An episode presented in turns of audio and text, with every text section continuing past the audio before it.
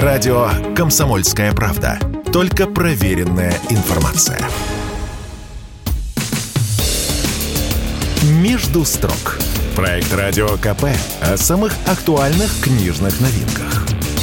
Друзья, радио «Комсомольская правда», и мы сегодня с вами поговорим о книжной новинке, которая вышла в издательском доме «Комсомольская правда». Называется этот фолиант, эта книга «Двое во всем мире. Личная переписка Николая II и Александры». И э, автор этой книги Владимир Долматов с нами на прямой связи. Владимир, я вас приветствую, здравствуйте. Добрый день. Добрый не, пер, не первый раз Владимир Долматов работает с историческими документами, и вот сейчас мы поговорим, собственно, э, о э, вот этом вот отрезке, э, об отрезке э, отношений Николая. Тогда, тогда еще не царя, а ведь э, отношения завязались, когда он еще не стал императором. Вот, и вплоть до их трагической гибели уже после революции. А, казалось бы, сколько книг вышло на эту тему? А, Владимир, ведь говорят, что все уже известно, или оказалось, что не все? Э, да, многие письма из тех, что я публикую, какие-то письма публиковались, какие-то я э, печатаю впервые. Но, в принципе, сама переписка Николая и Александры, э, она появлялась. Мне кажется, что уникальность этой книге в том, что здесь не просто даны письма, конечно, с соответствующей выборкой, но и помещены фотографии, такие незатертые фотографии и Александры Федоровны, и Николая II, того же времени, в какой год э, датируется, каким годом или там э, месяцем датируется это письмо. Вот это сочетание фотографии и письма создает некое новое качество, отличное от всех других публикаций. Ну, э, тогда самый главный вопрос. Действительно ли Николай Александрович э, со своей супругой, они были идеальной парой? Наверное, в истории, в мировой истории э, не сыщется еще таких примеров, но существует очень мало. Примеров союза, я имею в виду, густейших особ, которые могли бы вот так же любить, ценить и дорожить друг другом, больше, чем вот наши царственные супруги Николай Александрович и Александра Федоровна. А вот вы, наблюдая за их взаимоотношениями, э, вы видели, что эта любовь сразу была или она разгоралась э, из маленького уголька в большой костер? Удивительно, что любовь, как говорится, с первого взгляда. Ведь они впервые встретились, когда ей, Алисе, было 12 лет, ему 16 лет. Это 1884 год. И они тогда э, нацарапали э, в Петергофе, вот, значит, на стекле дворца, на, на, э, нацарапали свои имена Алекс и Ники. И в тот же день э, Николай записал э, в своем дневнике, э, цесаревич записал, «Мы друг друга любим. Мне очень и очень грустно, что милая Алекс покинет меня». Это, представляете, 12 лет. Ей 16 лет ему. Следующая встреча, кстати, у них произошла через 5 лет только, в 1889 году. И еще 5 лет потребовалось для того, чтобы они, э, произошла помолвка. То есть 10 лет, за 10 лет всего две встречи. А все остальное время они жили в фантазии, тайной перепиской, которую они осуществляли через сестру Алисы, э, великую княгиню Елизавету Федоровну.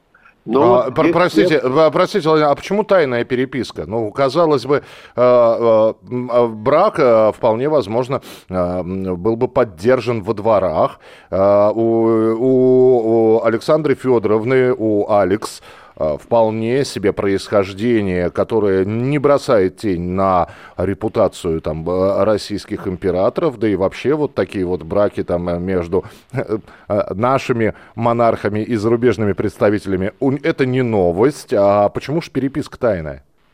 Ну, дело в том, что император Александр III и императрица Мария Федоровна выступали категорически против. У них выбор невесты для будущего русского государя был вопросом ну, большой политики. Цесаревича, кстати, например, ждала партия с принцессой Орлеанского двора, поэтому Николаю запретили встречаться с Алисой во время ее редких э, визитов в Россию. Э, соответственно, и э, для Алисы как бы подыскивались другие какие-то партии, и она, так же как и Николай, отклоняла все предложения брачных союзов. Поэтому вот им пришлось вступить в переписку тайно. А, вот почему. Потому что а... родители, родители против, в той и другой семье, в той и другой семье родители были против.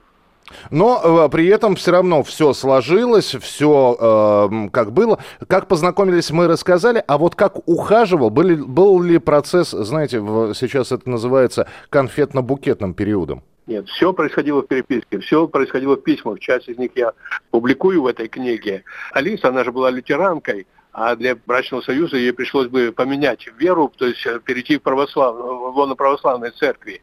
Это для нее было мучительно трудно. И вот в этой переписке, мне кажется, вот прямо ну, с этих строчек бьет ее любовь к нему. И в то же время она э, не отважится поменять религию. И в конце концов, заканчивается тем, что она в слезах пишет, что все, никакой, э, никакой свадьбы не будет, никакого союза между нами не может быть из-за того, что у нас разные религии. И все меняется э, на их э, встрече в 94 году, когда они встретились на свадьбе, там э, встретились, несколько часов он ее уговаривает, и она вдруг соглашается, плачет и соглашается поменять веру. Вот эта вера была ну, я сказал бы, что для нее это было главным препятствием для возможного союза. Хотя они любили друг друга, это видно из их переписки. Они То есть переход просто... из лютеранства в православие, собственно, был таким главным камушком преткновения, да? Да, да, да. Не то, что главным камушком, просто она в последних письмах, она просто уже через э, свою сестру э, написала, что, э, передала, что я э, не смогу Э, к сожалению, я не смогу, буду любить тебя вечно, но перейти в другую веру я не смогу. Ну, а, опять же, я не думаю, что переписываясь между собой, э, Николай Александрович и Александра Федоровна, э, Александра и Николай II... Алекс и Ники тогда. Да, еще, еще тогда Алекс и Ники. Они вряд ли думали, что их переписка станет достоянием. Но, тем не менее, но ведь еще и Николай вел дневник. А, а мы знаем, что иногда на бумагу выплескиваются совершенно не те мысли. И вообще в письме человек, как правило, старается быть лучше. Вот. А нет ли каких-то противоречий вот в, э, в личных письмах и в дневниках Николая II? То есть в письмах он писал одно, а в дневнике своем что-то другое? Ну, я таких, э, э таких расхождений я не видел, не, не увидел, вернее. А, и и быть не могло, потому что это были действительно искренние чувства. Вот в этих письмах, понимаете, такая, такое душевное тепло а, проявляется, которое ну, редко встретишь вообще в человеческих отношениях. Их любовь была ведь до самого расстрела, до конца жизни. Причем с годами вот эта любовь, она только усугубля... углублялась. Углублялась. Вот э, я сейчас помню, найду, может быть, его письмо или ее письмо перед э, уже незадолго до кончины обоих. И вот э, сейчас, одну секундочку, книжка передо мной. Угу. Э, так. Ну, вот учитывая, что после 17 -го года они все время были вместе, значит, письмо какой-нибудь 16-15 год, да? Или... Да, да, да, 16-15 год. Ну вот, например, э, Александра Федоровна пишет, 14 год, это, правда, чуть пораньше. Угу. Я плачу, как большой ребенок. Я вижу перед собой твои грустные глаза, полные ласки. Шлю тебе мои самые горячие пожелания завтрашнему дню. Первый раз за 21 год, ну, то есть имеется в виду за 21 год помолвки. Первый раз за 21 год мы проводим этот день не вместе, но как я живо все помню. Мой дорогой мальчик, какие счастья и какую любовь ты дал мне за все эти годы. Письма и дневники, они не расходятся дневниках.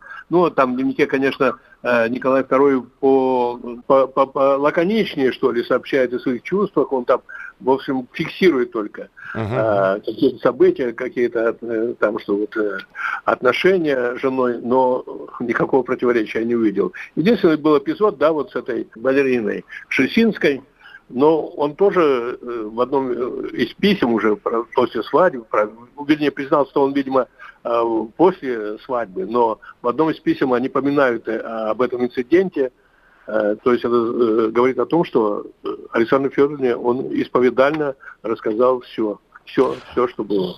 Вот мы переходим сейчас к самому интересному, ведь некоторые считают, что любовь всей жизни э, Николай II провел, э, пронес именно к Матильде, к, э, к. А, вот. Ну. А Александра Федоровна, ну да, ну супруга, но при этом влюбленность в Матильду, она осталась, она была, и, и а, поддерживал, даже когда разрыв отношений произошел, все равно Матильду Николай II. Вот с этим что? Нет, нет, это, конечно, это, конечно, совершенно не соответствует ни фактам, ни э, письмам, ни истине. Нет, нет, любовь, любовь не, не было уже места третьего. Та любовь, которая у них была, можно только позавидовать. Это, конечно, любовь, э, благословленная Богом. Итак, друзья, книга Владимира Долматова «Двое во всем мире. Личная переписка Николая II и Александры». Мы продолжим о ней разговор через несколько минут. Если тебя спросят, что слушаешь, ответь уверенно. Радио «Комсомольская правда». Ведь Радио КП – это самые актуальные и звездные гости. «Между строк» – проект Радио КП о самых актуальных книжных новинках. Писатель Владимир Долматов, автор книги, которая вышла в издательском доме «Комсомольская правда». «Двое во всем мире». Личная переписка Николая II и Александры. Мы продолжаем разговор. Еще один вопрос. А правда ли, ну вот ходят такие версии, что по сути э, э, Ники и Алекс, Николай II и Александра, они родственники, пусть дальние, но родственники? В принципе, можно, конечно, говорить об очень-очень дальнем родстве, но э, там ведь если это сводит к тому, что заболел э, гемофилией сын у них. Да, Алекс, нет, цесаревич нет, Алексей. Нет, это да. произошло. Дело в том, что в семействе английской королевы, в общем-то, эта болезнь передавалась по наследству. Э, девочки рождались нормальные, а у мальчиков могла быть гемофилия. Она была, значит, у них. Вот в том числе поразила она и сына этой четы. И надо сказать, что Александра Федоровна так-то с детства была не очень-то крепка здоровья. У нее были э, воспаления пояснично-крестцового нерва, и это поразившего обе ноги. Из за этого она зачастую проводила э, целые недели в коляске. А вот это еще забота о сыне, его здоровье, она совсем его, совсем ее под, под, под э, ну, в общем, она, э, Ольга, вот ее дочь Ольга писала как-то, я видела, как у, у, у нее синеют губы про маму свою. Угу. Постоянная тревога об Алексее совершенно разрушила ее здоровье. Действительно, у нее заболело сердце хронически уже. И она, несмотря на, в общем-то, довольно еще возраст не так уж и большой, она была, конечно, очень и очень больна. Но при этом, да, я напомню, что когда э, не стало, э, когда был расстрел царской семьи, той же самой а, Александре Федоровне было всего 46 лет, но при этом а, родила пятерых детей, четыре дочки, э, цесаревич Алексей, вот это последний ребенок, как раз вот про болезнь гемофилии.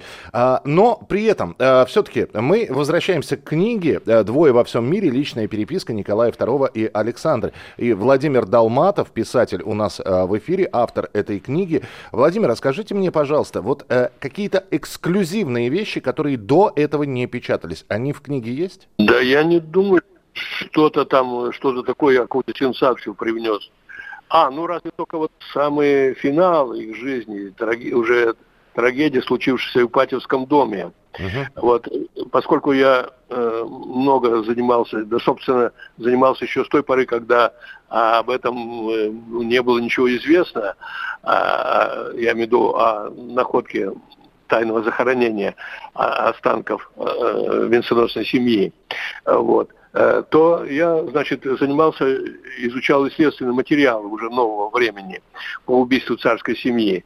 И вот там э, была ситуационная экспертиза, то есть это совокупность, баллистическая экспертиза, там, историческая экспертиза и прочее, прочее, проведенная судмедэкспертами. Вот эта ситуационная экспертиза показала, что э, в последний э, как бы вот миг, ну, после провозглашения приговора, угу. когда Юровский объявил, что мы принуждены вас расстрелять, а царица, царица бросилась закрыть своим телом Николая II. Град Пуль тут же, конечно, а, поразил ее, но сам факт по себе, понимаете, вот в эту минуту думать не о себе, а думать о муже. А Николай стоял и держал Алексея на руках, если я правильно помню, да? Нет, нет, нет. Алексей стоял, э, сидел там э, немножко разночтение, он сидел на стуле, немножко позади Николая II. Но все там были распределены роли, кто в кого стреляет, значит, 11 человек как бы палачей, 11 э, жертв было распределено, поскольку комната маленькая, 24 метра квадратных, представляете, на 22 человека 24 квадратных метра, вот, то не все вместились, стреляли через дверь, через проем двери, значит, из второго, третьего ряда, но все вместо намеченных жертв целились, прежде всего, Николая II, царя, поэтому он упал. И поскольку он прикрывал немножечко, успел Алексея прикрыть, то Алексея уже добивали э, уже пули лежащего на полу. А, про любовные письма мы говорим, но тем не менее, я а, не могу сейчас не спросить. Вот мы сейчас э, в разговоре с Владимиром Долматовым упомянули как раз процедуру знакомства и тот самый камень преткновения, что Алиса Гессен-Дармштадтская была все-таки лютеранткой, и в 1894 году все-таки она приняла православие. А потом, когда мы сейчас уже, про, уже не про Алису, а про Александру Федоровну говорим, очень многие говорят про ее религиозность. Причем религиозность чуть ли не фанатичную. В письмах это прослеживается? Ну, вот как раз это вот якобы такая мистическая, истерическая у нее была вера. А, это утверждение все же не соответствует действительности. Да, она была верующая. Да, главная нить э, в письмах и в жизни э, главная нить, которая проходит через всю их жизнь, это любовь. Э, через ее жизнь это любовь. Любовь к Богу, друг к другу, к детям, к России. И ее решимость предстать перед Богом за свой народ, русский народ, исходила из ответственности вот не только политической, но и духовной. Ну и как можно человека, который готов пожертвовать своей жизнью во имя э, спасения Родины, во имя спасения э, народа, как можно обвинять ее вот в какой-то чересчур столь истовой набожности или что-то, я не знаю. Мне кажется, нет, этого не было. В письмах этого нет. А, ну, а, вот вы говорите, как же можно, но при этом а, вот мы говорим сейчас о большой любви, и я напомню, что у нас и а, эфир этот ко дню любви и верности, и мы сейчас говорим о любви между двумя а, такими достаточно известными и знаковыми людьми, но при этом, а вот в народе, вот так посмотришь, эта любовь была не видна. Ведь сколько вылилось, а особенно с началом Первой мировой войны, но, наверное, только ленивый не обзывал а, Александру Федоровну немецкой шпионкой, потом появился Распутин и так далее. То есть эта любовь, она, с одной стороны, вот мы о ней говорим, а с другой стороны, от э, людских глаз она была скрыта. Да, конечно, она, понимаете, она не была склонна каким-то тусовкам, она сторонилась двора и вообще мало, в политической жизни она первые 20 лет практически вообще не участвовала. И вот это вызвало такое, вызывало вот эти вот скандальные сплетни, э, вот недоверие, вот то, что вы рассказываете, э, отношение к ней, которое потом выплеснулось, будто бы она шпионка немецкая, хотя больше, большего патриота э, России, русских, чем она Э, ну, найти трудно в то время. А, письма, которые мы э, увидим в этой книге, они написаны на русском языке, потому что во всех фильмах, во всех экранизациях, ну или в большинстве из них, э, показывая Александру Федоровну, ну, в общем, делают такой, видимо, подчеркивая ее иностранное немецкое происхождение, все-таки она во всех фильмах говорит с акцентом. Вот. И вопрос владения русской речью, насколько... Э, вот вы зачитали письмо, оно написано прекрасным, блестящим русским языком. А на, на каком же языке шла переписка и были ли грамматические, может быть, ошибки у Александры Федоровны? На разных языках, сразу скажу, не только на русском, и на английском, и на французском. Письма на разных языках. Как-то говорить о ее филологических способностях я не готов. Ошибки, ну, может быть, и есть, но э, на любом языке, на каком она не писала, они просто пронизанный вот светом любви, высочайшей даже, бы сказать, литературностью. И э, нет э, даже никаких оснований сомневаться в том, что она прекрасно образованный человек, э, знающий литературу, знающий русскую литературу, русскую историю. Они же так до последних дней так и общались. Она к нему в письмах «Мой дорогой Ники», он Алекс. Да, у них, казалось бы, ему уже там 50 лет, да? Вот. А он, э, когда читаешь его письма, то у них как бы э, как будто пристает э, новобрачный, открывается, открывает свое сердце с такой безоглядностью, как будто новобрачных, как будто бы. До конца жизни они сохранили, до последней минуты любовь друг к другу. Вообще, я сказал уже, по-моему, повторюсь просто, что любовь от этой гусейшей читы – это Божий дар, который редко, к сожалению, дается. Сейчас мы подойдем к такому очень щекотливому вопросу. Э, как я уже сказал, наверняка в переписке, которую вели Николай II и Александра, они не догадывались, что эти письма кто-то может прочитать. Хотя, с другой стороны, письма сохранены, что удивительно. То, что спустя да, больше уже ста лет а эти письма, ну, во-первых, на, нашли своих читателей. Но здесь возникает вопрос и этичности. Этично ли публиковать чужие любовные письма? Ну, безусловно, они, безусловно, они э, не предназначались для чужого глаза эти письма. И, императрица, находясь в ссылке, сожгла, ну, большую часть писем сожгла в Тобольске. Осталось, ну, примерно около 800 писем. А, ну, э, э, этично ли, не этично ли. Понимаете, мы настолько э, было оболганы, эти люди были настолько оболганы, столько наветов было, что показать их истинные э, сущности, их ценности можно вот только, не то, прежде всего, артефакты, вот на этих артефактах, на письмах можно прежде всего. Это документы, которые невозможно ни подделать, ни переписать, ни переделать. А говорить можно все, что угодно, да, мы вспоминаем, как оклеветаны были они после революции, как долгое время, значит, э, представляли их какими-то ее шпионкой там или какой-то такой истеричной женщиной. Его вот. слабовольным, который находится под э, диктатом да, он, жены, да, и, и того же Распутина и так далее. И только письма могут показать сейчас, уже спустя сто лет, могут только письма показать, что это были за люди.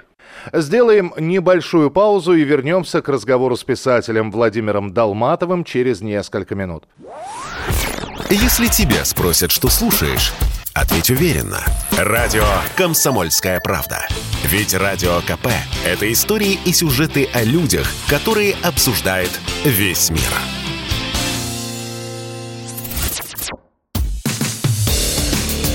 «Между строк» – проект Радио КП о самых актуальных книжных новинках – в издательском доме «Комсомольская правда» вышла книга «Двое во всем мире. Личная переписка Николая II и Александры». И мы сегодня разговариваем с автором книги Владимиром Долматовым.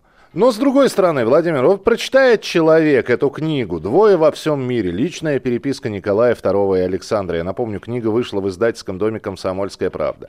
А там действительно любовь безграничная, прекрасная, очень светлая.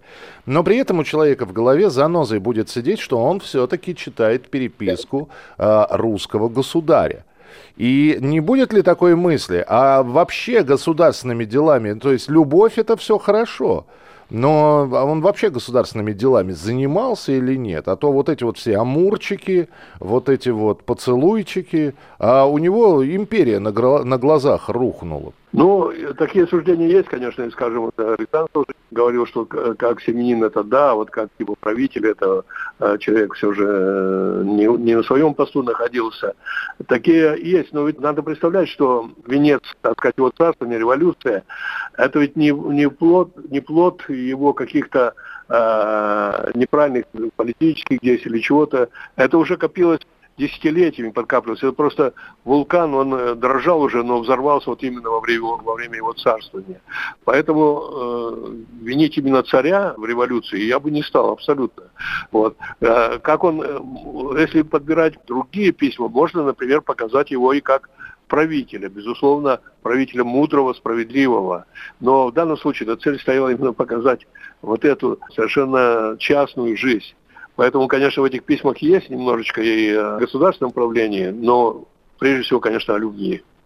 А, эти Письма сложно было найти э, в архивах или все это в открытом доступе и было бы Нет, желание? Сейчас это, сейчас это все в открытом доступе. В разных архивах, ну прежде всего в Государственном архиве Российской Федерации.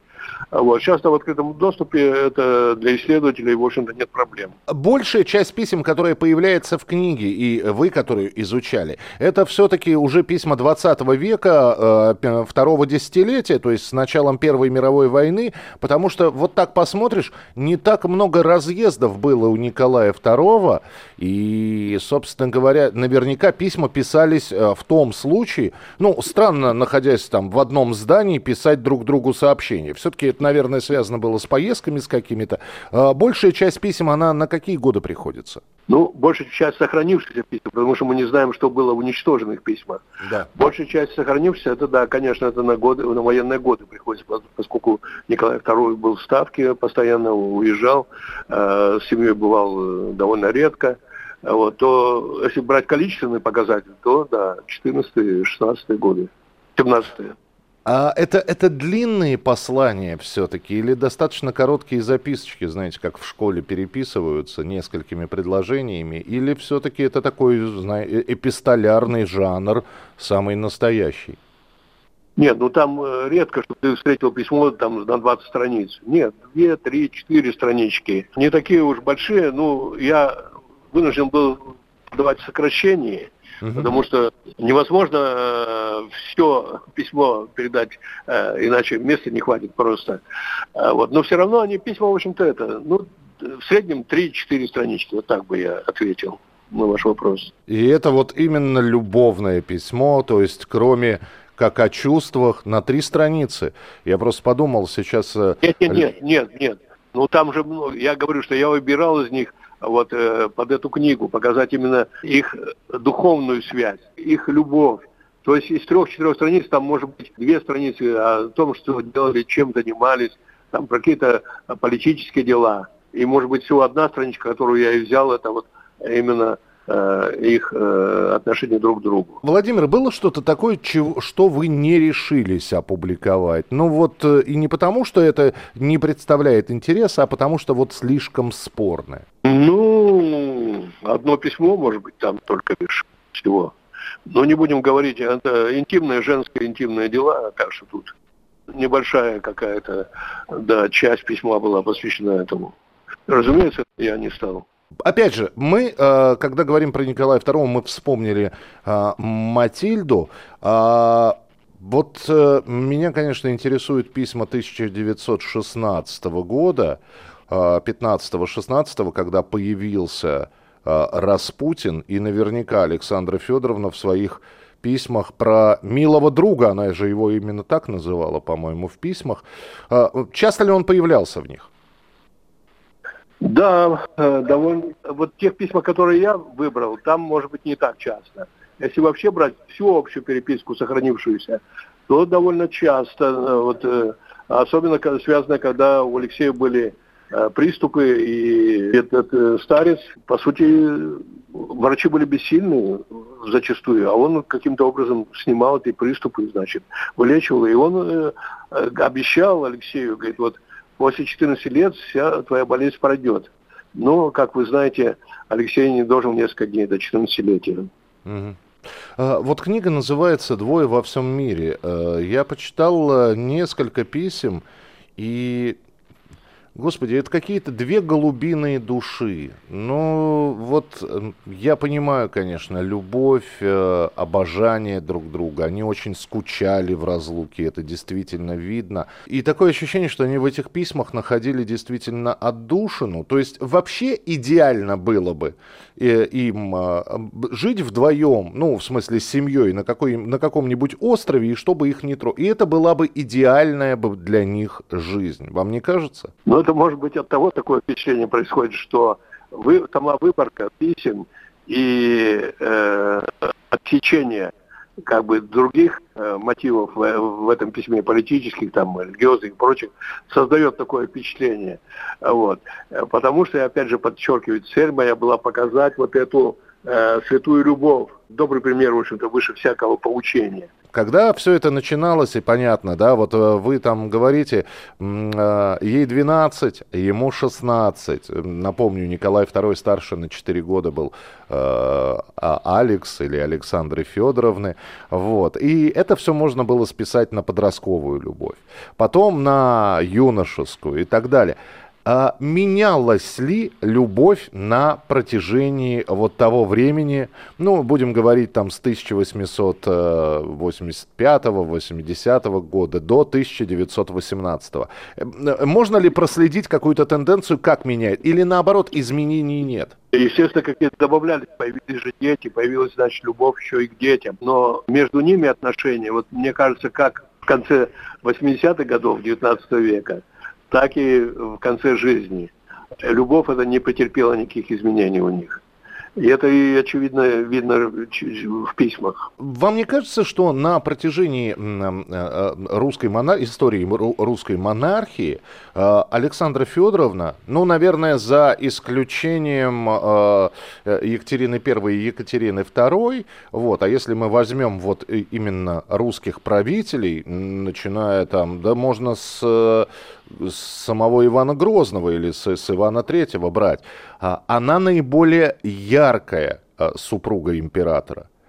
Мы русских императриц не берем, а, потому что у них отдельная история, как они трон завоевывали Екатерина I, Екатерина II, Елизавета Петровна, да, но ведь так вот посмотришь, что мы знаем о супругах, о супруге Николая I, Александра I, Павла I, и так далее. Да? Даже вот эти вот, э, там, первое замужество, э, первая женитьба Петра Первого, э, супруги не играли роли государ... И, и вроде как все время русских царей представляют как таких государственных мужей, обеспокоенных тем, как вот Э, вот тут война, тут строим, тут э, казну надо пополнять, здесь колокола на пушке переплавляем, а тут обратно пушки на колокола и так далее. И, в общем-то, любви у русских царей не так много. Конечно, на фоне, на фоне других царствующих особ, разумеется, Александра Федоровна резко выделяется. А вот. Э, существует такое мнение у некоторых Э, публицистов, историков, что будто бы она глубоко влезала в политические, государственные дела, там, э, э, навязывала какие-то советы мужу. Это, в общем-то, все неверно, так же, как и, кстати, про Распутина. Вот было исследование, вот из тех записок, которые слал Распутин царю, там назначить там того-то министром или, наоборот, снять там чего-то. А практически, практически э, редко какое его указание, не указание, как сказать, а совет его э, был выполнен.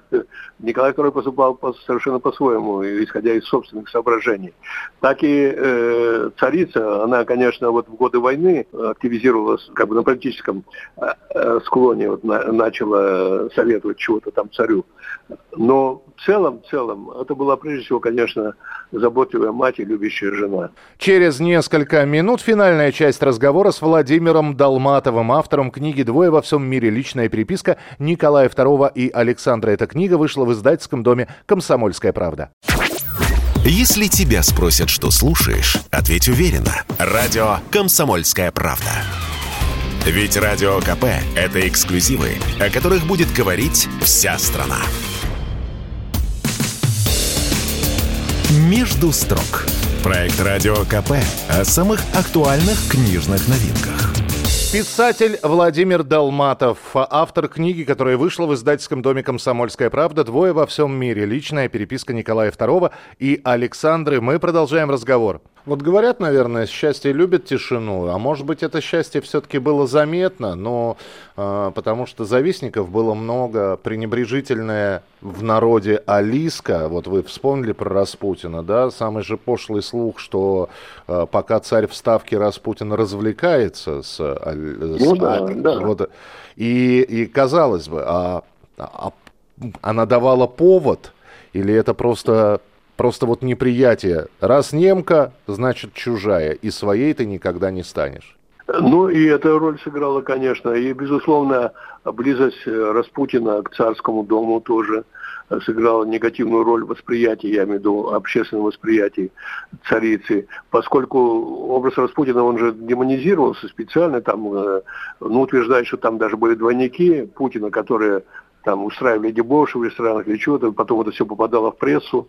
И, по крайней мере, э, э, по указанию Николая II было произведено следствие, И оно доказало, что э, Распутин никак не причастен к этим дебошам, э, к тем событиям, которые приписывали, ну я имею в виду события, конечно, негативные, которые приписывали Распутину. Почему же такое пренебрежение, казалось бы? Не... А, пренебрежение, да, да. Ну вот совокупность вот всех этих, совокупность того, что мы говорили, что она была, не разделяла как бы дворцовые всякие интриги, не участвовала вот в этих вечеринках, э, уединялась. Все это вот все, все в совокупности привело к такому образу замкнутой женщины, якобы оторванной от, от России, э, работа, не работающей, но, по крайней мере, мыслящей э, о Германии. Ну, все это оказалось очень блефом. Как вы знаете, после революции, я имею в виду февральской революции, было произведено следствие, и, так, забыл фамилию, главного. Ну, там в, в том числе Керенский э, проводил, да, Александр Федорович. Да, ну да. вот эта, эта комиссия поработавшая, изучившая всю переписку, изучившая э, все э, значит, деяния во время войны, э, э, пришел к святые люди. Угу. Святые люди, абсолютно патриоты России.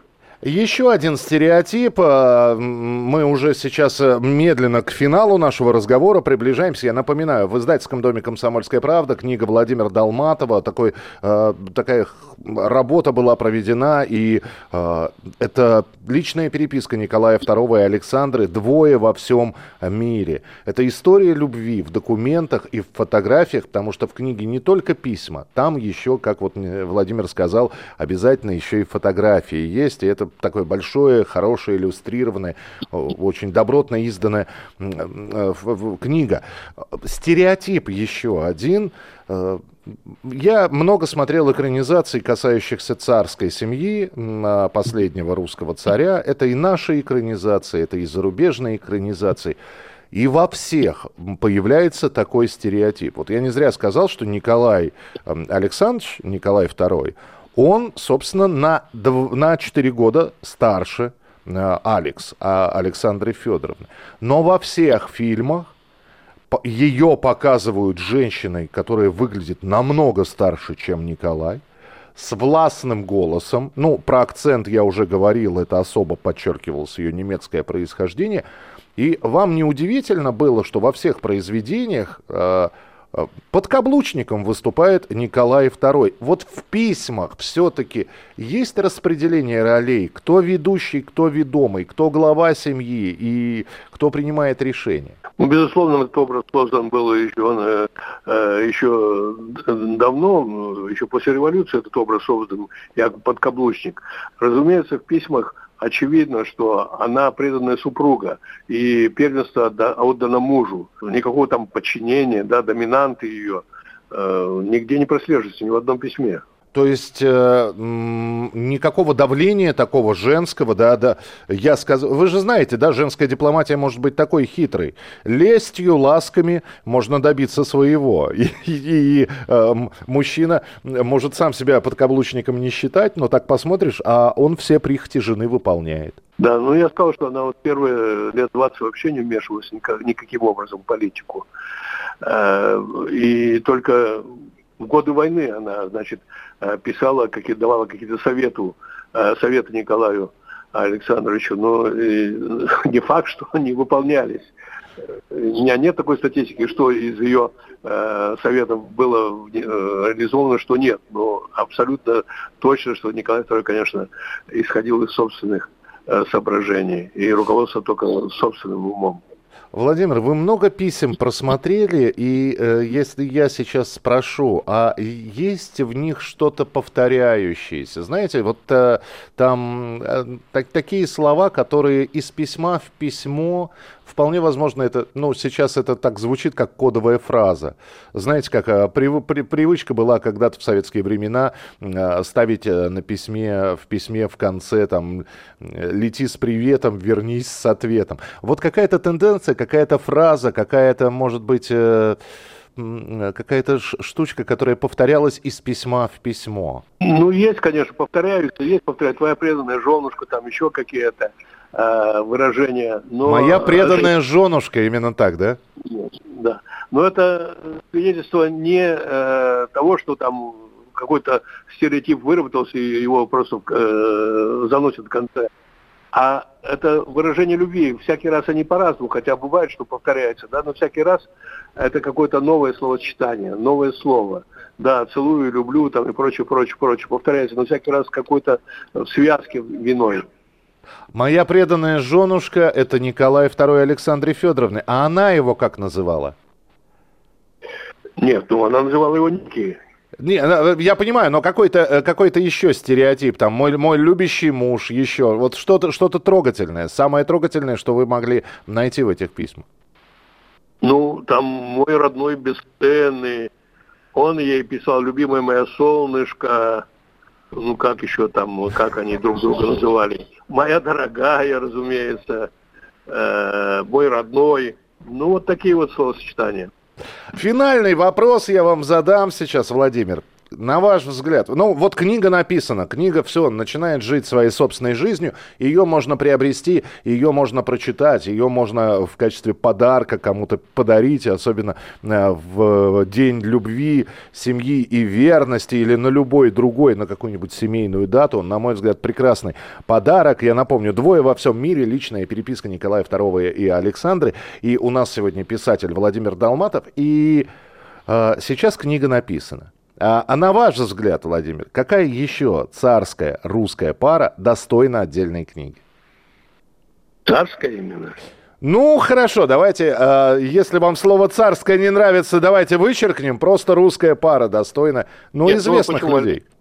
Александр Третий с супругой, конечно, тоже э, достойная пара. Ну, это ну, это Александр Третий и Мария Федоровна, да? Да, конечно. Понимаете, вообще-то такой вот э, самоотверженной любви, примеров самоотверженной любви, у нас, я думаю, что примеров много, надо просто сейчас вдуматься. Это мы берем с вами царственную чету, а ведь среди простых а, людей, крестьян, рабочих, очень-очень много. Я думаю, что а, русская земля тем и славится вот этой любовью. Ну и хорошо, что письма остались, потому что, конечно, сейчас э, с приходом интернета Письма уже от руки мало кто пишет, мало это кто сохраняет. Хотя, хотя, с другой стороны, э, ведут же люди дневники. Сейчас социальные сети это как дневник. Вполне возможно, лет через сто появится книга, основанная на за, за, записях в социальной сети. Спасибо вам большое. Э, Владимир Долматов. Э, книга «Двое во всем мире. Личная переписка Николая II и Александра». Э, Владимир, вашему произведению долгой и счастливой, успешной жизни и дороги к читателю. Ну и ждем новых книг. Спасибо большое за пожелания и вам всего доброго. Между строк. Проект Радио КП о самых актуальных книжных новинках.